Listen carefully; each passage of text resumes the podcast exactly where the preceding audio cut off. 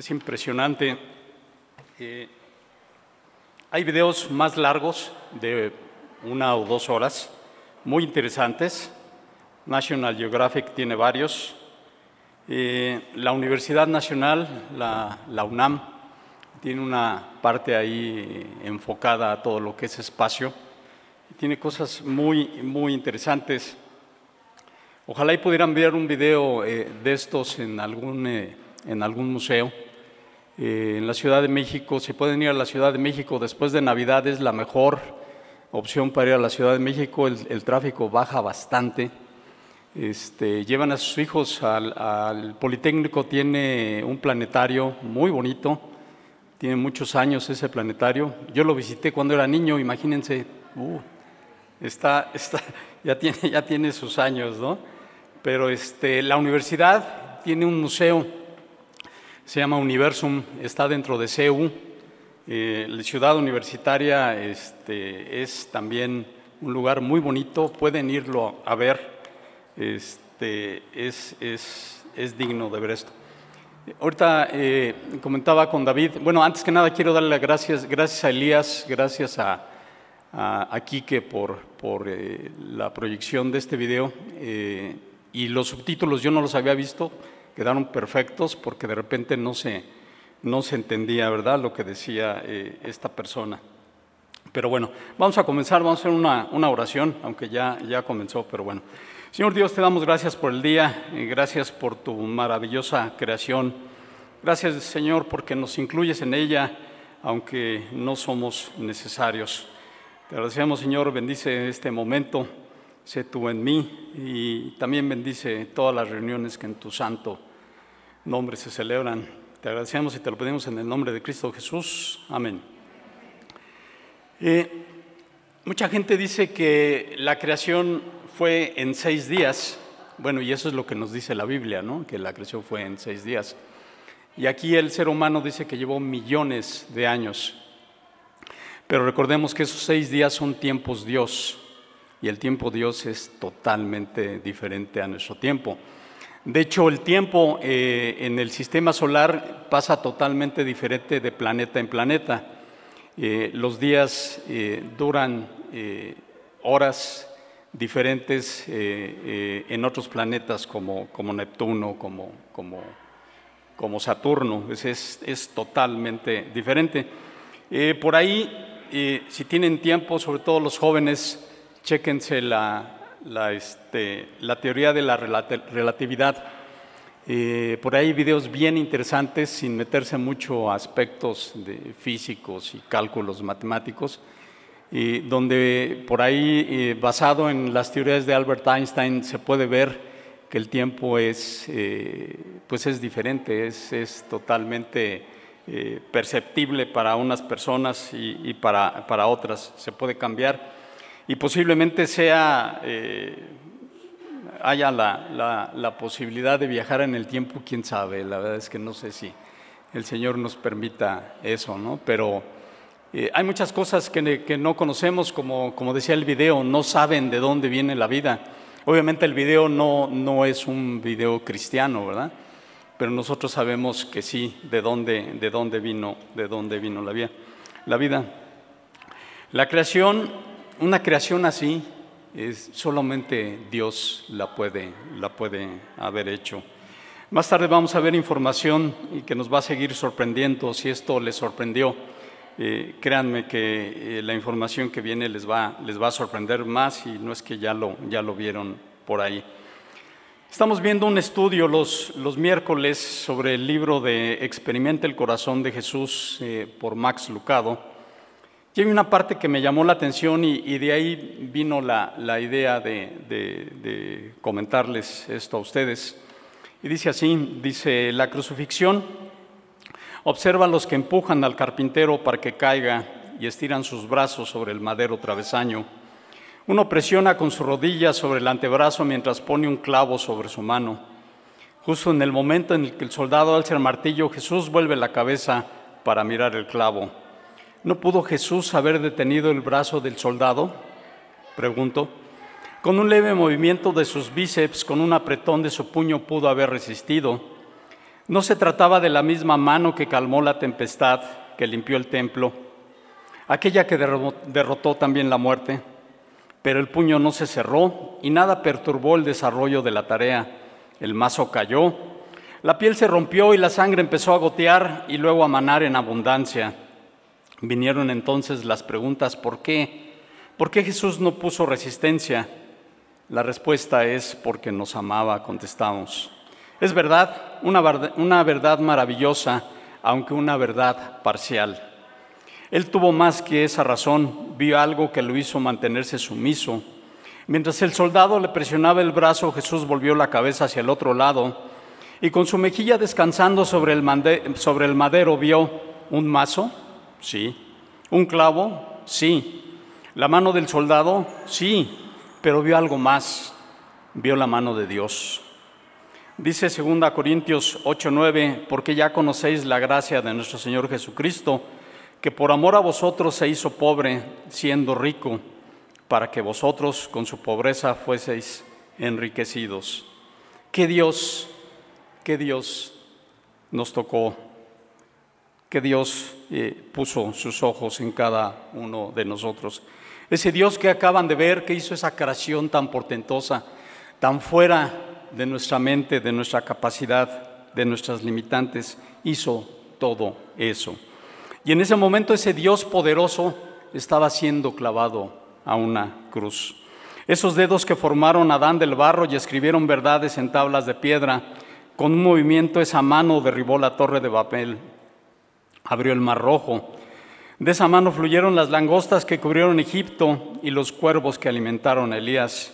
O sea que el Señor, por supuesto, pudo haber detenido la crucifixión. Y hasta aquí la reflexión de Max Lucado. Entonces yo me quedé pensando en esa persona que estaba ahí tendida, que fue humillada por los humanos. Él se había sometido, el Todopoderoso, acabamos de ver una muestra de su poder. El que había hecho todas las cosas que vemos y que no vemos, esa majestuosa creación que acabamos de, ver, Él la hizo con su poder.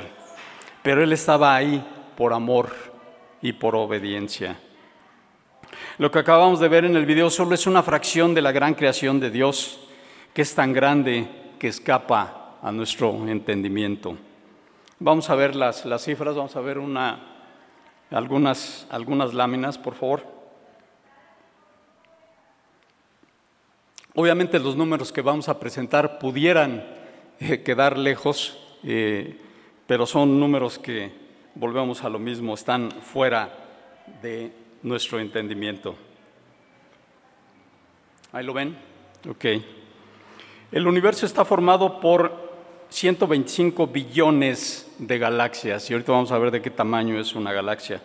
Una galaxia puede tener miles de millones de estrellas y de estrellas me refiero a las de tipo del Sol, aunque hay otro tipo de estrellas. La Tierra es parte de la galaxia llamada Vía Láctea, la Tierra es parte del sistema solar. Nuestra Vía Láctea tiene unos 100.000 años luz de distancia y es posible que tenga 200 mil millones de estrellas. Es posible que esas estrellas tengan planetas alrededor. No es fácil detectar planetas porque no tienen luz propia.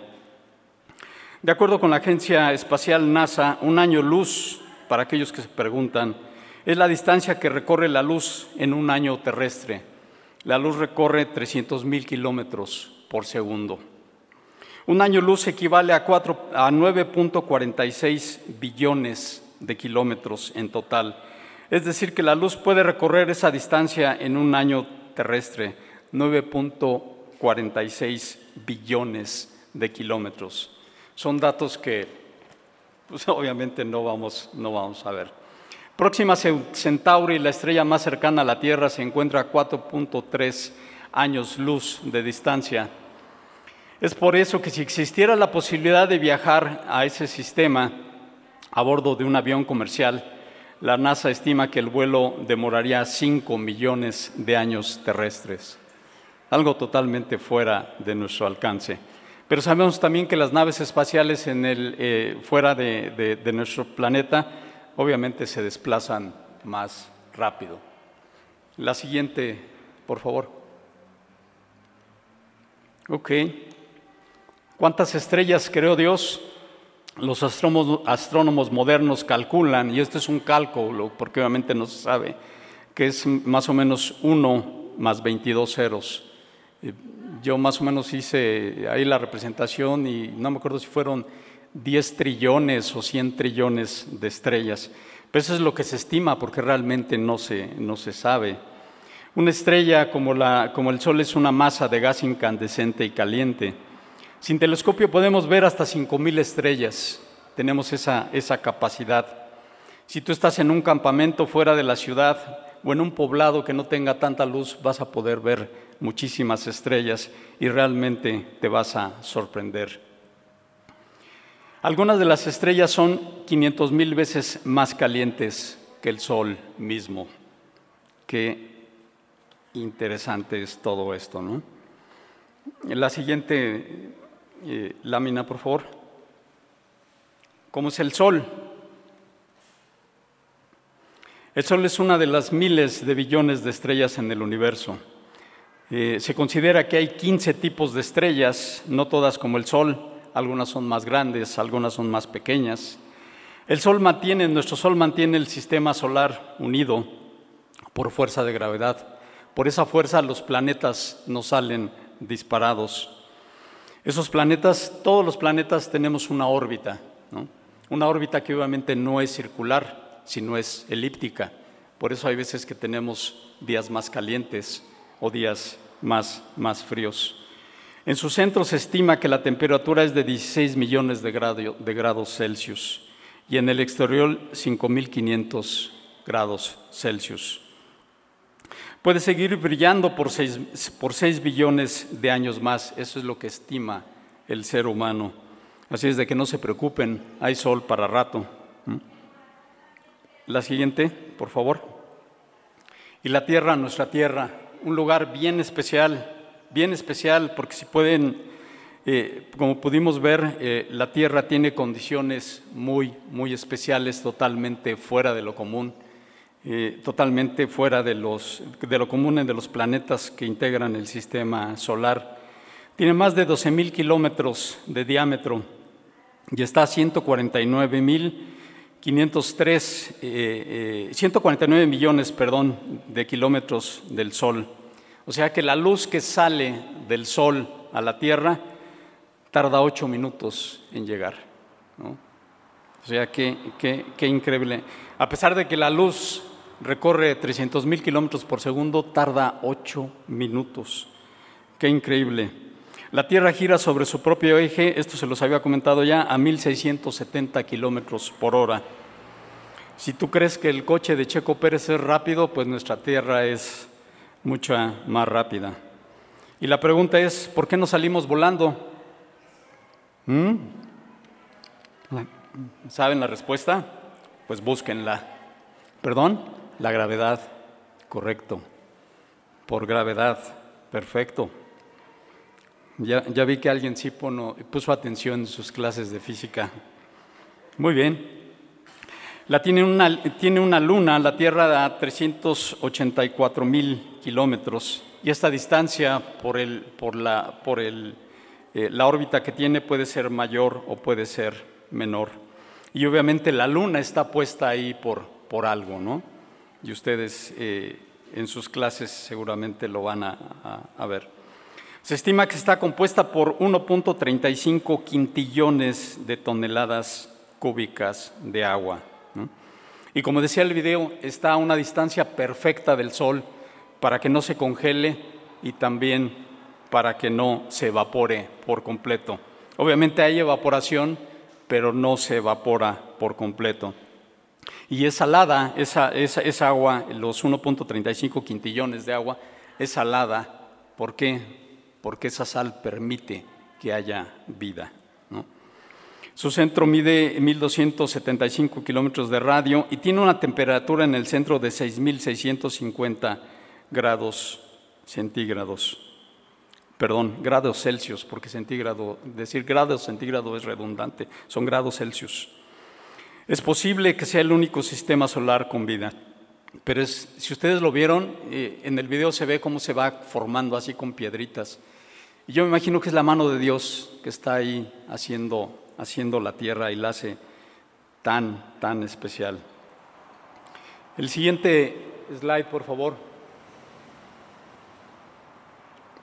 Hay un satélite que mandaron en 2013 un conjunto de países europeos y la UNAM está muy cerca de él. Este satélite viaja a través de la, de la Vía Láctea. Fue lanzado en 2013 y está funcionando desde 2014 y se estima que esté funcionando hasta 2025. ¿Cuál es el objetivo de este satélite en especial? Va a ser un mapeo de la Vía Láctea en tercera dimensión. Se está sacando video y fotos. Y ojalá lo puedan ver, a ver si lo pueden checar este, por ahí la página en internet, búsquenlo en, UNAM Ciencias Espacio y, van a ver las fotos que está sacando este, este satélite, son impresionantes. Algunas de las cifras que está eh, arrojando este, este satélite nave espacial son impresionantes. Eh, ha sacado la posición y brillo de 1.700 millones de estrellas la posición y movimiento de alrededor de 14.000 nuevos asteroides en el sistema solar, la temperatura superficial de 161 millones de astros, el color de 1.400 millones de estrellas, la distancia y movimiento de 1.300 millones de ellas. O sea, son cifras astronómicas que obviamente salen de nuestro entendimiento. El hombre observador siempre ha volteado a ver a las estrellas, porque obviamente es algo que nos atrae, es algo que, nos interesa. ¿Y por qué voltean a ver esto? Para entender cómo funcionan las cosas, para conocer el clima, para tener información dónde y cuándo sembrar, para considerar el tiempo. Y esto se hace desde hace mucho tiempo. Nuestras culturas mesoamericanas, como los mayas, fueron grandes observadores del cielo y desarrollaron uno de los calendarios más exactos. Otra de las cosas que, les recomiendo que, visiten es Chichen Itza. Por ahí tiene, aparte de la pirámide de, de Cuculcán, tiene un, observatorio. Qué increíble. Pues, no recuerdo si los mayas fueron del siglo IX, del siglo X, eh, por ahí alguno eh, que se recuerde. Bueno, ok, este, por ahí, este, que vivieron los, los mayas tienen un observatorio, hicieron un observatorio y es un observatorio muy parecido a los que ha desarrollado ahora el hombre moderno. Qué, increíble, ¿no? O sea, también de alguna forma en, nuestros antepasados hay este tipo de, gente estudiosa y observadora. Gente como Copérnico, Kepler, Galileo, Newton, Einstein, físicos que con herramientas muy limitadas pudieron hacer estudios de todo esto, de toda esta maravillosa creación que ha creado el Señor. Quieren hasta ahí la, proyección, muchas gracias. Y hay mexicanos que también han viajado al espacio, no, no solamente europeos, americanos y rusos. Por ahí está el doctor Neri Vela, Ellen Ochoa, John Olivas, Jesús Hernández, Moreno. Y últimamente, apenas en, este, en, esto, en este, año, eh, eh, la ingeniero Katia Echazarreta, una ingeniera en electrónica, nacida en Ciudad de México, acaba de ir al espacio, porque hay muchas cosas que debemos de, saber y, y, la primera y la más importante es maravillarnos por la creación tan portentosa que hizo nuestro Señor. El gran pensador cristiano Francis Schaeffer afirmó que el cristianismo como sistema de pensamiento no empieza con Cristo como Salvador, sino con el infinito y todopoderoso Dios, quien ha creado el universo. Dios es la explicación de la realidad y la fuente de todo lo que existe. Por lo tanto, en Dios y en su revelación, en la Biblia, encontramos las respuestas a las grandes preguntas de la vida y un testimonio claro de la grandeza de Dios. Obviamente vamos a ver la Biblia y vamos a ver nuestra Biblia, por favor, en Génesis 1.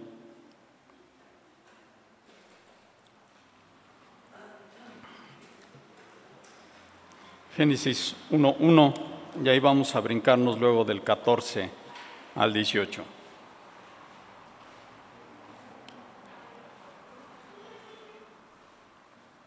si hacemos caso de la Biblia, podemos tener respuestas a muchas de las preguntas que tiene el ser humano hoy. Dice Génesis 1.1, dice, en el principio creó, perdón, Dios creó los cielos y la tierra. La primera oración de la Biblia obviamente tiene al sujeto más importante que es Dios mismo. ¿En cuántos años los creó? Si, yo creo que si el Señor nos dijera en cuántos años creó todo esto, no lo entenderíamos, hermanos. Por eso Él dice en seis, en seis días, pero les reitero, son tiempo Dios, no nuestro tiempo. Y ahí adelante dice en el 14, entonces Dios dijo que aparezcan las luces en el cielo para separar el día de la noche, que sean señales eh, para que marquen las estaciones, los días y los años, que esas luces en el cielo brillen sobre la tierra, y eso fue lo que sucedió. Dios hizo dos grandes luces, la más grande para que gobernara el día y la más pequeña para que gobernara la noche. También hizo las estrellas. Dios puso esas luces en el cielo para iluminar la tierra. Qué increíble, ¿no? Para que gobernaran el día y la noche y para separar la luz de la oscuridad. Y Dios vio que esto era bueno. Hay gente que dice que si la vida nada más existe en el planeta Tierra es un desperdicio. Es un desperdicio para ser humano, pero para Dios no. Así es su creación. Vivimos en el mundo creado por Dios y toda la creación refleja la majestuosidad de su creador. Es una obra tan grande que el ser humano no puede viajar a los extremos de ella. Muchos humanos dicen que Dios no existe y sobre todo aquellos que se sienten muy inteligentes, no importando la rama que se dediquen, matemáticos, físicos, filósofos. Muchos piensan que toda la vida se ha hecho por un desarrollo natural, que todo ha sido una casualidad, pero sabemos que esto no es, no es así. La Tierra, las posibilidades de que la Tierra exista son mínimas, según lo que comentan algunos matemáticos. Las posibilidades, las probabilidades de la vida también son mínimas. Pero a pesar de todo, el universo existe, nuestro planeta existe y el ser humano existe. ¿Y todo por qué? Porque Dios, porque Dios así lo quiere, simple y sencillamente, porque Él así lo ha decidido.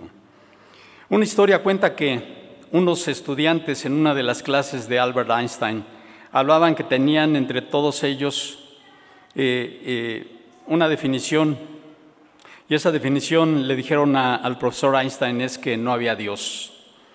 Einstein les preguntó que cuánto de todo el conocimiento del mundo tenían entre ellos. Los estudiantes se alejaron y lo discutieron por un tiempo y después regresaron con el doctor Einstein y le dijeron que tenían aproximadamente el 5% del conocimiento humano en todos ellos. Einstein se sonrió y pensó que su estimación era un poco generosa. Dijo, 5% entre todos ustedes. Sí que son arrogantes, ¿no? Pero les preguntó, ¿es posible, es posible que Dios exista en el 95% que ustedes no conocen? Y con eso se acabó la duda, ¿no? Génesis nos muestra el origen del universo, el orden y la complejidad, el sistema solar, la atmósfera, la hidrosfera, la vida, el hombre, el matrimonio, el bien y el mal, el lenguaje, el gobierno, la cultura, las naciones, las religiones hechas por el ser humano.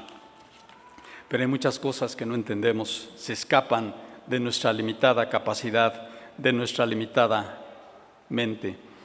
Los científicos, aún los no creyentes, dicen que todo empezó con el Big Bang o la gran explosión. Una explosión que se creó de la nada y es un proceso que aún sigue funcionando. Los científicos han estudiado y dicen, y todos concuerdan, que el universo se sigue expandiendo. Quizás no a la, a la misma velocidad que al principio, pero el universo sigue creciendo. Por ahí algún, este, alguna persona decía que era como si ustedes metieran una masa, una masa cruda de pan y la metieran a un horno y obviamente prendieran el horno y la masa se empezara a expander y a expander y a expander. Pues es un proceso muy similar el que tiene el universo. La masa se sigue, se sigue expandiendo. Así es la creación de nuestro Dios, es majestuosa y es sublime. La Biblia es clara en declarar que nuestro Dios es el creador del mundo, en el mundo en el que vivimos, y es que el creador de todo el universo. No solo el Génesis vienen versículos del poder creador de Dios, los siguientes pasajes nos muestran la grandeza de Dios y cómo se manifiesta todo esto en su gran creación. Si leemos Salmos 19 del 1 al 2, por favor.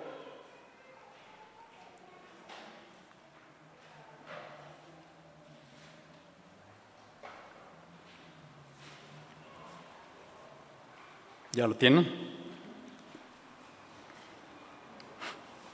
Dice así, los cielos, los cielos proclaman la gloria de Dios y el firmamento despliega la destreza de sus manos. Día tras día no cesan de hablar, noche tras noche lo dan a conocer. Y luego en Salmo 104,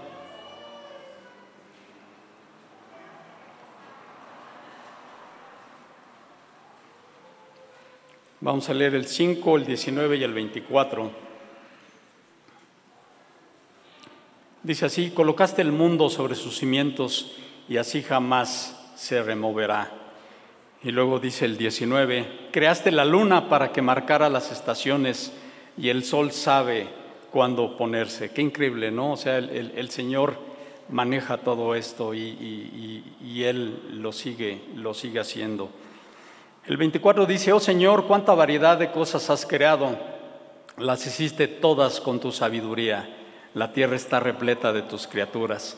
Las hiciste todas con, tu sabiduría.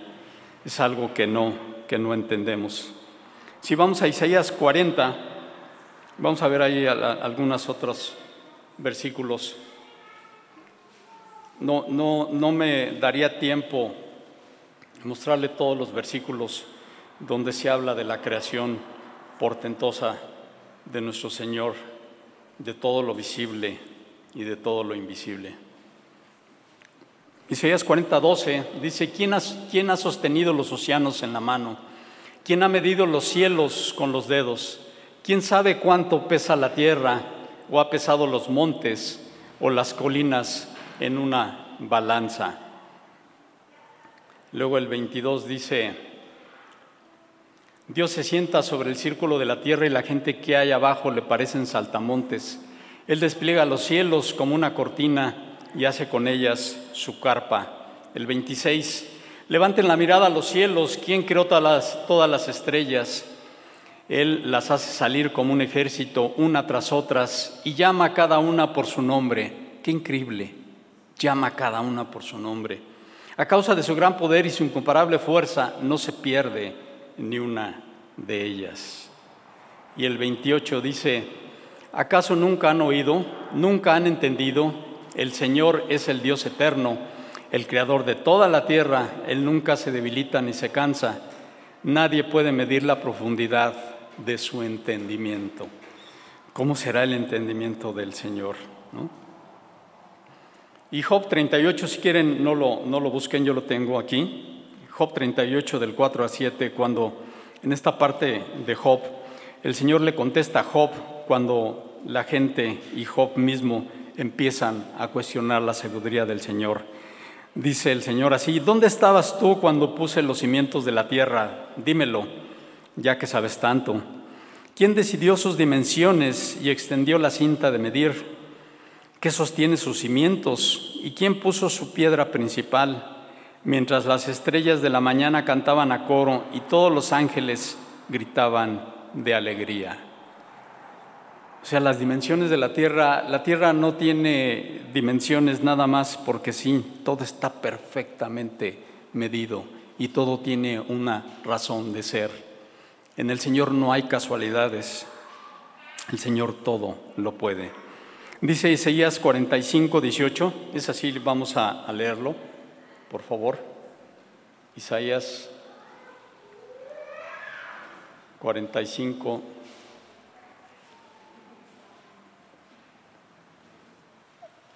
18 dice así, pues el Señor es Dios, Él creó los cielos y la tierra y puso todas las cosas en su lugar, todo tiene un lugar. Él hizo el mundo para ser habitado, no para que fuera un lugar vacío y de caos, yo soy el Señor, afirma, y no hay otro. Qué maravilla es todo esto.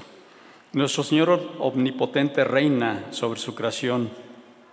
La ciencia y la naturaleza no se oponen a Dios porque Él creó el universo y lo bendijo con su bondad. Hermanos, hermanas, niños, jóvenes, los invito a detenerse un momento y ver las huellas de la majestuosidad de Dios a su alrededor. Vean cielo, vean las estrellas, vean las montañas, vean los lagos, vean el mar. ¿Es majestuoso o no lo es? La grandeza de su creación nos llama a servirle y alabarle con todo nuestro ser. Hoy estamos aquí para alabar al Señor y a rendirnos ante su poder, ante su gloria, pero sobre todo ante su amor. Dios está presente en todo momento, solamente tienes que abrir los ojos o mirar con tu mente y maravillarte ante el asombroso diseño de Dios, que Él es bueno y que reina para siempre. En todas las escrituras, en toda la escritura hay referencias del poder de Dios, del poder creador, ¿no? Como ya vimos Isaías, Jeremías, Amos, Salmos. En el Nuevo Testamento vienen en Juan, en Hechos y en Romanos. No hay nadie que pueda entender la profundidad del entendimiento de Dios, valga la redundancia. Dice Hebreos 11:3, por la fe entendemos haber sido constituido el universo por la palabra de Dios, de modo de lo que se ve fue hecho de lo que no se veía. Pues precisamente para entender precisamente la creación se necesita fe porque la fe es la certeza de lo que se espera y la convicción de lo que no se ve, es algo que no se ve. Y aquí eh, esta parte de Hebreos 11.3 que dice lo que fue hecho de lo que no se veía, precisamente llegan todos los científicos creyentes y no creyentes a lo mismo. Hubo una gran explosión, el Big Bang, y esa explosión solamente Dios la pudo haber hecho. Vamos a leer eh, Hechos 17.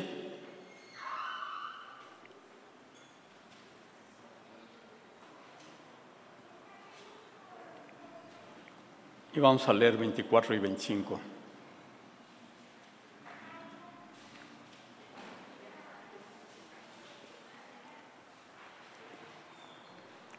Hechos 17, 24, 25 dice, Él es Dios que hizo el mundo y todo lo que hay en él ya que es el Señor del cielo y de la tierra, no vive en templos hechos por hombres, y las manos humanas no pueden servirlo, porque Él no tiene ninguna necesidad. Él es quien da vida, aliento a todo y satisface, satisface cada necesidad. Todo fue creado por Él, todo fue creado por medio de Él y para Él, dice Colosenses. Dios creó el mundo para la manifestación de la gloria de su eterno poder, su sabiduría y su bondad. La creación, en otras palabras, es teocéntrica, destinada a desplegar, a desplegar perdón, la gloria de Dios, porque, como dijo Juan Calvino, la creación es el teatro de su gloria. Y para finalizar, vemos que aquella profecía de Isaías 4 de miren, la Virgen concebirá un niño, y dará a luz un hijo y lo llamarán Emanuel, que significa Dios con nosotros. Y recordando la imagen que nos describía Max Lucado del Señor ahí tendido, siendo clavado en la cruz, ¿cómo es posible que ese ser tan majestuoso y poderoso pudo haber hecho esto? ¿Cómo se pudo humillar de esa manera?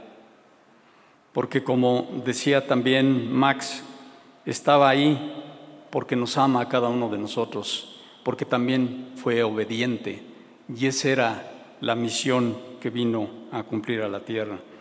Ese señor había, sido humillado e iba a ser asesinado. ¿Por qué aguantó todo eso? Porque su mente, en su mente estábamos cada uno de los que estamos aquí. En su momento sabía y pensaba en todos los hombres y en todas las mujeres que íbamos a ser salvos precisamente por ese sacrificio que Él hizo. Él pensaba en todos los hombres, pensaba en los niños, pensaba en los jóvenes. Y Él piensa en ese momento que considera que podemos tener una vida diferente, una vida decorosa aquí en la tierra y una vida donde podamos estar a un lado de Él. Él pensaba en sus hijos, Él pensaba en todo lo que podía tener, todo lo que iba a eh, suceder. Él estaba construyendo una relación, una relación personal, una relación que nos permite ahora tenerlo dentro de cada uno de nosotros. Ese era realmente el pensamiento de nuestro Señor Jesucristo.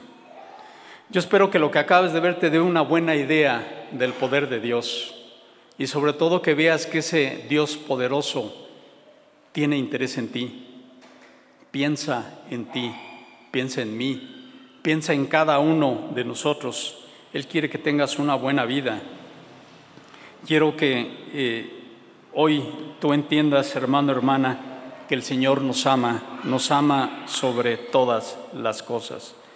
Y, y, realmente ahora que lo tenemos en nuestros corazones podemos entender muchas de las cosas que Él ha hecho. Damos gracias al Señor. Vamos a orar, por favor. Señor Dios, te damos gracias, Dios. Gracias porque, pues, tu poder es no lo podemos medir, Dios.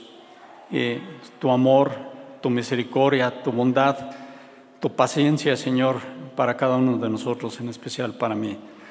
Yo te doy gracias, Señor, porque a pesar de que no somos nada, a pesar de que pues somos indignos, somos trapos de inmundicia, Señor, tú piensas en nosotros. Yo te doy gracias, Señor, por tu, por tu maravillosa creación pero sobre todo, Señor, por la obra que viniste a hacer aquí en la tierra, yo te, te agradezco.